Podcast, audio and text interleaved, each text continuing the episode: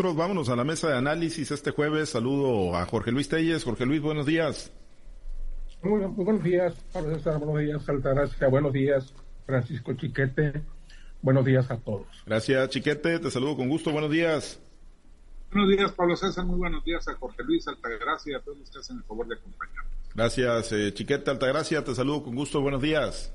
Buenos días, Pablo César. Buenos días, Francisco, Jorge Luis. Buenos días a toda nuestra amable audiencia. Muchas gracias. Pues vamos a uno de los temas. Hay, hay muchos, ¿no? Hay varios temas.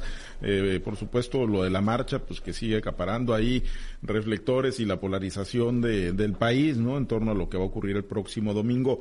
Pero bueno, está esto también que tiene que ver con, pues, los intentos que ha hecho el gobierno por frenar la inflación y, bueno, pues el recuento, el dato que surgió el día de ayer es que, pues, ha cedido un poco, eh, está en 8 cuatro, que tampoco es nada bajo, pero que en temas de alimentos, pues está así, está manteniendo un impacto muy fuerte en los principales productos de la canasta básica, Jorge Luis, y sin embargo, el presidente y quienes han ideado estos PASIC y estos eh, programas para contener la inflación dicen que con mil treinta y nueve pesos se puede surtir la canasta básica, los productos más elementales para poder llevar el plato de comida a la mesa de las familias mexicanas con mil treinta y nueve pesos, Jorge Luis, ¿alcanza? ¿Alcanza para que se pueda surtir la canasta básica en este país? Mil treinta y nueve que diarios o, o, semanales o mensuales o cómo, porque, oye, pues nomás eh, con el frijol y el arroz y el azúcar que gran parte de la canasta básica, se te va el billete, pues yo no sé si esto sea, si, esta cotización la están haciendo por mes o por día o por semana, porque me parece absurdo, ¿no? Que digan que con 1.039 pesos se llena una canasta básica. Ahora, ¿para cuántas gentes? Habría que ver también para cuántas gentes alcanza esta canasta básica de la que está hablando el presidente Andrés Manuel López Obrador. Evidentemente, mucha manipulación, mucha manipulación de, de, las cifras, de los alimentos que se incluyen y los que no y los que no se incluyen. Lo cierto es que la inflación está mm, desbocada. Ciertamente la estadística oficial nos habla de un ligero retroceso ahora en el mes de, de octubre y que bueno, pues que se va, al menos se va a mantener, se va a evitar que la cifra se dispare por encima de los dos dígitos para fines de diciembre y que no rebase eh, la barrera de, los 10 puntos porcentuales, pues que ya sería, ya sería pues muy, muy complicado para un país donde el salario mínimo pues no, no, no, no subirá en la misma proporción, aunque pues uno de los logros del presidente fue haber incrementado de manera sustancial los salarios mínimos cuando recientemente comenzaba su gobierno. Pero Ahora en estos momentos la, inflación está muy por encima, muy por encima de, los aumentos a, los salarios y muy por encima del poder adquisitivo de, los trabajadores. A mí me parece absurdo, ridículo. Habría que ver qué alimentos están incluyendo en esa canasta básica. Bien, ¿para, eh, para cuánta gente está hecho ese cálculo de 2039? Y si esta cantidad se va a erogar cada semana o cada mes para tener una idea más precisa. Es una, un concepto muy vago, el que se maneja siempre en defensa de la inflación. Lo cierto es que cualquier persona que, vaya al supermercado, que yo creo que todos nosotros vamos, eh, te das cuenta de cómo, cómo los precios han incrementado de manera notable, más allá de que te vayas de lo que uno considera como básico. La tortilla, 23, lo mínimo, de ahí para arriba, el frijol, el arroz, el azúcar, las pastas, las pastas de, el codito, el espagueti, todas esas cosas. El queso, pues ya ni se diga, ¿no? Eso está intocable, igual que las carnes, igual que el pollo. Entonces habría que ser más precisos, ¿no? Más precisos en cuanto a qué se refiere cuando hablan de canasta básica. ¿Qué artículos se incluyen en esa canasta básica? El atún, una lata de atún te cuesta por encima de los 10 pesos que sería, digamos, el, producto básico, el producto de lujo de una canasta básica. Entonces, a mí se me gustaría saber bien a qué se refieren cuando hablan de la canasta básica, los productos, para cuántas gente está calculada y si es si esa cantidad es para consumo ¿qué? semanal, mensual o diario. Sí, eh, son, eh, bueno, es, es, una canasta básica que viene diseñada, chiquete, ¿no? Entiendo, el PASIC número 2, que ahí fue cuando me platicamos que se sumaron algunos empresarios, incluso eh, sinaloenses, y que trae, pues, eh, supuestamente harina, aceite, galleta, leche, pastas, jabón. Ahí lo que sí no me queda claro es si es semanal, creo que es semanal, no, no lo tengo así del todo claro, estos mil treinta y nueve pesos, ni para cuántas personas serían, ¿no? Pero la realidad es que, pues, nosotros salimos a hacer un sondeo el día de ayer, con el equipo de altavoz y nos decían en los mercados y en las tiendas de autoservicio, pues ni de locos no alcanza con mil, mil treinta y nueve pesos en la bolsa, chiquete. Y además, pues semanal implica un gasto de cuatro mil y fracción que no cualquier trabajador de salario mínimo lo puede solventar. La verdad es que es una, una utopía la que está manejando el presidente. Mira, ayer el presidente se alegraba de que bajó un poquito la inflación pero ¿qué significa esa baja de la inflación? Claro, es irrisoria, pero no significa que los precios ya bajaron o que ya se contuvieron. Significa que siguen subiendo. Suben un poquito menos según, según estas cuentas oficiales. Un poquito menos que el mes pasado, pero siguieron subiendo.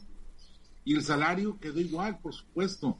Entonces no entiendo yo cómo el presidente que es un hombre que ha tenido tanta empatía con la gente, con los de abajo, con la raza más fregada, pues se alegre de una estadística de estas. Entiendo yo lo que son las macroeconomías y que hay que ir bajando poco a poco y no se puede enfriar tan de repente la economía, pero, pero no le puede decir a la gente que no tiene dinero, que no tiene empleo, que no tiene salario, que las cosas van bien porque ya bajó seis décimas o diez décimas o una décima el, el, nivel inflacionario. Ahora, desgraciadamente, aunque el conjunto de la estadística nos diga que estamos en 8.5, 8.49, la verdad es que el alimento está por encima de eso, anda por encima del 13 hasta el 15%. Y entonces, pues, ¿dónde está la, ventaja del trabajador? ¿Dónde está la ventaja de la, de la gente de escasos recursos? Y luego, si a eso le sumamos, que no está, por supuesto, en la canasta básica, que el gobierno es uno de los promotores principales de la inflación, con alzas como las de las gasolinas, por más que les han metido subsidios, y, sobre todo la electricidad. Y aquí sí, este, pues tengo yo la, la experiencia reciente, ayer fuimos a pagar la luz nos llegó el doble de lo que había estado llegando en verano y eso que en el último mes ya dejamos de usar pues más o menos permanentemente los, aires acondicionados. Bueno, que pues el subsidio. Y seguía el subsidio. Y, y a pesar de eso nos llegó el doble y es una quejadera de todo el mundo porque así les fue. ¿Qué, ¿Qué es lo que está pasando? ¿Por qué el gobierno no controla lo que tiene en las manos? Porque no es lo mismo decir que hacer y tienen que este, estar buscándole cuadrar sus cifras, gobierno rico y, pueblo pobre, en lugar de las cifras de la gente. Entonces, la verdad es que es, es muy decepcionante lo que está pasando con la inflación. Puede uno entender que es una inflación importada, que son generaciones económicas de, otro, de otros lados, pero el caso es que a la gente de aquí es la que le está golpeando y el gobierno está viéndose muy, muy ineficiente sin la menor idea de qué hacer, como no sea, pues dejar que el Banco de México siga elevando las, las tarifas, los, los intereses, lo cual le pega también al ciudadano, a la clase media que maneja sus tarjetas de crédito, que vive de fiado y que pues tiene que pagar mucho más de lo que, de lo que estaba presupuestado. ¿Cuál es, eh, cuál sería la, la, ruta Altagracia entonces, no? Para, bueno, pues eh, frenar esto y, bueno, pues obviamente darle una mayor oportunidad a la población, a los pobres, a los más amolados, ¿no? Que pues no les alcanza ni aunque digan que está en mil treinta y nueve pesos la canasta básica. Pues mira, yo creo que lo primero que tendrán que hacer es darle claridad a esto, que de, verdaderamente el gobierno empezara a, a ver la, la situación real en la que están viviendo o en la que estamos viviendo millones de mexicanos, ¿no? Estos 1.039 pesos tuve yo la oportunidad en una este, participación que hice con Royangulo y contigo en la mañana de que esta canasta básica incluye hasta manzanas, pera, galletas, o sea, situación que sería imposible eh, comprar con estos 1.039 pesos, independientemente si fuera mensual o si fuera quincenal o si fuera semanal, ¿no? Como dice Jorge Luis, yo creo que tendría que ser diario para poder encontrar alguna similitud de esa canasta básica con este dinero que están este, manifestando las autoridades, ¿no? El segundo PASI creo que va destinado igual que el primero al fracaso porque realmente pues no constituye nada más que una cifra al aire que lanza el gobierno federal, ¿no? En estos 1.039 pesos no está incluido el transporte que tendría que tener la familia o la persona que está generando el ingreso familiar, tampoco está considerado el pago que se pueda hacer por vivienda, tampoco la educación que tiene que tener si son, si esta persona tiene un hijo, dos hijos o, o las personas que fueran, incluso si viven adultos mayores con ellos, tampoco considera la situación que se puede gastar por el vestido, por los servicios públicos, en este caso luz, agua, ya dijéramos que pues ya no tenemos finalmente el Internet, que según el presidente pues es Internet para todos. Ahora, la riqueza de una sociedad se, va, se basa también en el ahorro que pueda tener estas familias y creo que con, con un salario de 172.87, que es el salario mínimo que tan vanagloriado ha sido por el presidente, pues no se alcanza a tener ni siquiera pues para cumplir las primeras necesidades, menos para que tenga ahorro. ¿no? Los, los 1.210 pesos es lo que gana un trabajador de salario mínimo. Ahí te darás cuenta si alcanza o no alcanza, si esta este, cifra que da el presidente de la República, el caso de los 1.039 pesos es de manera semanal. Difícilmente una familia puede vivir con esa cantidad o quizás el presidente está contando en que muchas de las familias en México reciben pues eh, los famosos ayudas de los programas federales, pero hay que entender que si una persona, una, una, una familia eh, o, una pareja que, que pretenda hacer vida no tiene hijos, pues no va a tener ayuda. Si esa persona trabaja como el común denominador que, que, que tiene que ir a trabajar a una empresa donde le pagan el salario mínimo, pues no tiene ayuda de nada hay que entender que sus apoyos federales, sus ayudas que se dan por el bienestar, pues se le da a los adultos mayores, se le puede dar a los discapacitados, se le puede dar a la gente, a los jóvenes que, que no tienen un empleo fijo o que no tienen empleo todavía. Entonces, una persona del común denominador que gane 172 pesos, 1.210 pesos a la semana, pues difícilmente va a poder comprar nada con ese sueldo. Tienen que trabajar las dos, las dos personas que, que, sean de la familia o como dice mi amigo Francisco, pues vivir del fiado, ¿no? Es una, es una situación bastante eh, irrisoria que se diga que con 1.039 pesos puede surtir una canasta básica y menos que se piense que con esa cantidad puede vivir una familia. Me parece que en tanto el gobierno no siente este, no ponga los pies en la tierra y hable verdaderamente de cifras, aunque sean dolorosas. yo creo que los mexicanos ya estamos acostumbrados a vivir con la realidad dolorosa del día a día y no queremos pues más sueños guajiros. Creo que deberían de estar hablando de cifras reales y no estar hablando de un México que no existe. Bueno, pues sí, sí, y antes tenía una muy buena lectura, quizá la siga teniendo, ¿no? El presidente, pero pues a lo mejor ya el México que antes veía, pues se ve muy, muy diferente desde Palacio Nacional, ¿no? Ya, ya no se ve tan bien eh, con la ausencia de los recorridos que, que antes tenía, ¿no? Por las plazas públicas y por toda la República Mexicana, pero bueno. Oye, Francis, este, este Pablo César, y luego que se diga que va a tener 12 días de vacaciones con ese sueldo de 1.200 diez pesos y que lo vean como un éxito cuando esa persona necesite las comisiones, los bonos y todo lo que le agrega, agregan al, al, al sueldo para poder subsistir una familia ahora con 12 días que no va a tener esa... Mira, te fijas cómo, te fijas, se fijan cómo la patrona a fuerzas quiere inducir a que no se tomen los 12 días de vacaciones. ¿eh? Que se hagan verdaderamente arreglos para que la gente pueda Quiere decir que, que no le va a pagar a los empleados lo suficiente para que puedan disfrutar 12 días de vacaciones los, los, los empleados. ah, sí, es muy complicado. Del, seguro social, del Infonavit. Tenemos, tenemos, que ir a platicar con los empleados de esta cocinita que está ahí famosa. por eso bueno. Hombre, tienen la panza llena mis, mis, trabajadores. Eso es todo. Bueno, Jorge Luis, pues diciembre me gustó para que te vayas y no te la estoy cantando. La cantó ayer Ricardo Monreal. ¿Se va? ¿Se va en diciembre? ¿O ya se fue en, los hechos y, solamente pues está estirando un poquito más la liga? Ah, como el que se murió y no se da cuenta, ¿no? Ya se murió, pero no se No le han avisado. Que ya se murió hay que que ya se murió Ricardo Monreal, o sea, dice que si lo tratan mal, pues que no lo quieren. Pues digo, ¿qué más elementos quiere Monreal para darse cuenta de que no lo quieren? Y bueno, como dice el refrán popular, no tienes que estar donde no te quieren, no vayas a donde, no te inviten, no hables si no te preguntan. Entonces, evidentemente, si, si esa fiesta no está invitado Ricardo Monreal, quizás muy forzado, ¿no? Por aquello de que el presidente también lo mencionó como una de sus igual que Fernando Noroña, pero eh, pues de relleno, como se dice, como dicen los clásicos. Yo en lo personal no creo que se vaya Monreal de, de Morena, ¿eh? al menos no en diciembre.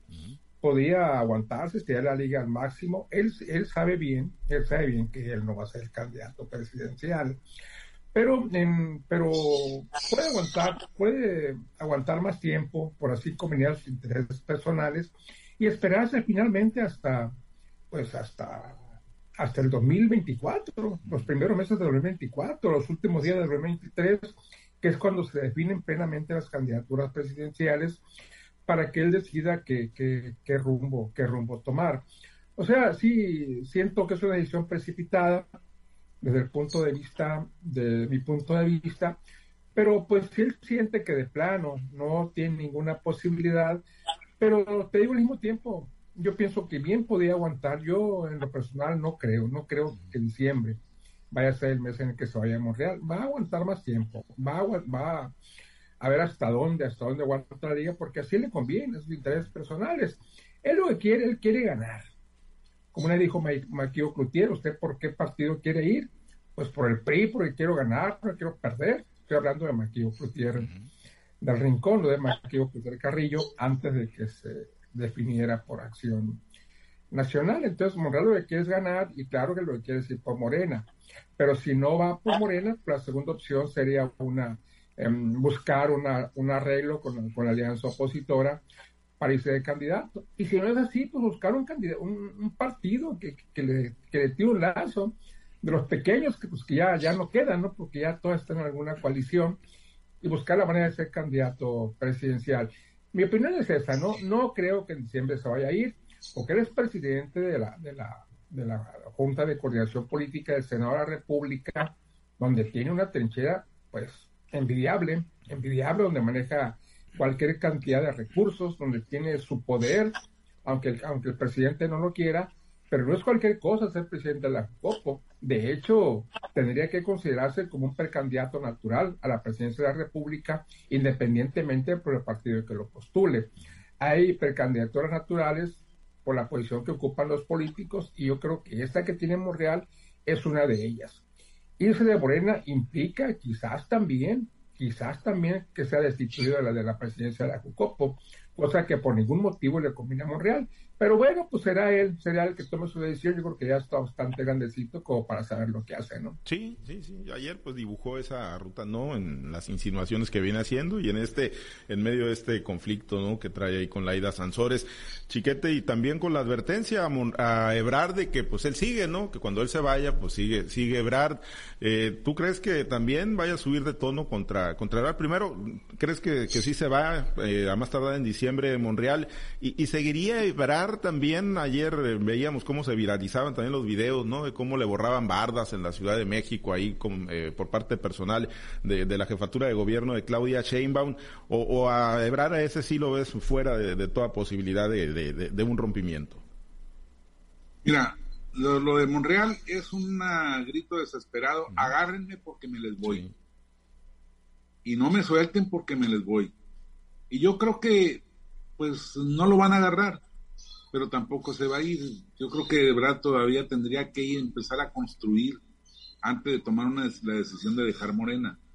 Que no lo quieren se supo desde hace seis años, cuando no lo hicieron candidato a la jefatura de gobierno. Y él mismo dijo que no iba a aceptar ningún otro puesto como alternativa, porque él quería ser jefe de gobierno, no andaba buscando chamba. Y bueno, pues sí agarró chamba. Y ahí ha estado. Yo creo que antes de, una decisión de esa naturaleza, por más que lo estén empujando a que se vaya, él va a tratar de construir algo. Ya empezó eh, Mancera, el senador del PR de Mancera, a, decir que, que, pues sería un buen candidato de la oposición, pero todavía no hace roncha, todavía no genera expectativas en el grupo de opositores, porque además tampoco da señales de que se quiera ir Entonces, pues vamos a verlo todavía otro rato ahí en, donde está. Y Ebrard, a mí me parecía que le estaban dando la muerte lenta por indiferencia. Así como cuando en el béisbol alguien se quiere robar la base y lo pela el catcher, no lo pela el pitcher. Así más o menos estaban haciendo con Ebrard.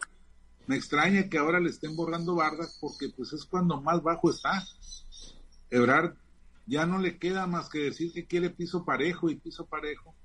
Y pues no, no, hay ninguna aplanadora que llegue ahí a, hacerle el favor. Yo creo que Ebrard también ya se dio cuenta de que no va a ser el candidato, pero guarda la esperanza porque ciertamente parece de las pocas personas razonables que quedaban dentro de la 4T. Y, y, tenía una imagen o tiene una imagen diferente de la de Claudia Sheinbaum y de la de Adán Augusto, que representan la continuidad a, ultranza. Entonces ese es su pequeño gancho, lo único que ofrece él a la sociedad civil como una alternativa de la 4T, pero sin apegarse tanto. Yo creo que precisamente por eso no está siendo considerado como uno de los candidatos principales, como serían Claudia y, y Adán Augusto. Me parece que ni siquiera le van a dar una, golpiza como la que están dando a, Monreal. Simplemente lo van a dejar morir ahí. Bien. Altagracia, eh, ¿coincides que, que, pese a las advertencias y, andar eh, con las canciones como la de ayer, la de Amarga Navidad de, José Alfredo Jiménez, ¿se, queda Monreal en Morena? ¿Negocia? Bendito cancionero mexicano que tiene para dar y regalar para todos los estados de ánimo. Mira, hay para, para, para que la vaya viendo el senador Monreal, creo que también le debería de cantar otra canción de José Alfredo Jiménez que se llama No me amenaces. Yo creo que esa le van a cantar porque dicen, porque estás que te vas y te vas, y te vas y te vas y no te has ido. ¿O qué te parecería aquella de que cantaba otro, otro, otro compositor, Joan Sebastián? Hay una canción que se llama Adiós y Bienvenida, creo que esa le están esperando los de la alianza opositora al senador Monreal, ¿no? Para ver si, si se regresa creo que la, la, la gobernadora Leida Sansores le va a cantar una de Marco Antonio Solís, que es Tu cárcel, vamos a ver si por ahí le llega, ¿no? Pero creo que todos están viviendo a uno de los máximos compositores, que es Juan Gabriel, con el presidente Andrés Manuel López Obrador y con Morena, que es amor eterno. No les importa lo que le digan, lo único que quieren es estar en el partido ganador. Y creo que el senador Monreal pues está fraguando algo más allá, ¿no? Si no le dan la candidatura a la presidencia de la República, pues quizás le den pues la candidatura al gobierno de la Ciudad de México o quizás una poderosa secretaría dentro del gobierno de Claudia Sheinbaum. Ellos se van a tapar con la misma cobija, están todos haciendo su luchita para llegar pues a la grande, al 2024, y vamos a ver si, si les alcanza eh, la fuerza, porque creo que la dignidad pues hace mucho que se les acabó, ¿no? Aunque decía el senador Bonreal que iba a estar hasta que le quedara hasta donde su dignidad este lo permitiera y creo que pues está permitiendo más allá de lo que puede permitir pues muchas personas. De, de, eh, Marcelo Ebrard creo que es una persona que se desdibujó en el camino, siendo una persona tan, tan preparada que, que primero que lo traían en todos los juegos que había en la 4T, era el, el senador, o, perdón, era el, el, el, estrella de este gabinete de Andrés Manuel López Obrador, compró vacunas, hizo relaciones con otros países, bueno, todo lo que tenía que ver con algún problema en el gobierno federal lo resolvía Marcelo Ebrard, era, el superhéroe, creo que ahora pues lejos está de aquel, de aquel trato que le daba el presidente, hoy está prácticamente en la congeladora y vamos a ver cómo se van a seguir congelando y descongelando muchos en este camino que todavía nos queda para el 2024. Pues ya, ya, ya, veremos si efectivamente, si efectivamente pues se van o no se van, pero bueno, pues eh, a lo mejor pues ya, ya, y no se van, ¿no? Sí, o ya pues aplican la máxima, ¿no? De vivir fuera del presupuesto, de vivir en el error y ahorita pues están muy, muy encumbrados y con mucho poder y con mucho para adelante todavía. Bueno, pues nos despedimos, Altagracia, excelente día. Excelente jueves, gracias, Jorge Luis. No, pues ahora sí vamos al mundial después de contundente 4 Ah, sí, mira, pues no. sí, yo, yo esperaba ver a Pablo César con sus matracas y todo. No, no, no, me estoy, me estoy reservando. No quise explotar de emoción ayer, que la traigo contenida para cuando con esa demostración de ayer le ganemos a Argentina en el mundial. Ahí me la estoy guardando. ¿eh? Muchas felicidades, Jorge Luis, por, por tu nominación, por tu premio nacional de periodismo. Bueno, muchas felicidades. Muy, merecido. Muy, merecido. Muchas felicidades, Jorge Luis. Y bueno, pues eh, nos despedimos, chiquete. Excelente día. Pues como decía alguien, yo ni quería, pero... Pues pero bueno, ¿eh? Bueno, pues muchísimas felicidades con todos los, los merecimientos del mundo. Gran trayectoria de... ¿Cuántas décadas, Jorge Luis? ¿Ya? ¿50? Digo cinco, cinco décadas, no 50 décadas. No, no, cinco décadas, cinco décadas. Ah, ahí viene chiquete muy cerca. Cinco décadas. Ahí se van a la foto. ¿Eh? El gran misterio es cuánto, cuántos años tiene Chiquete y cuántos años tiene el periodismo. Pues ya está muy cerca. Es, es el misterio que vamos a develar algún día. Bueno. ¿Cuántos años tengo? No es ningún misterio, se nota, pero a simple vista. bueno, pues muchas felicidades, Jorge Luis, enhorabuena. También estás pegando al cincuentón ya. Al cincuentón en trayectoria. Bueno, bueno, nos despedimos. Gracias, compañeros.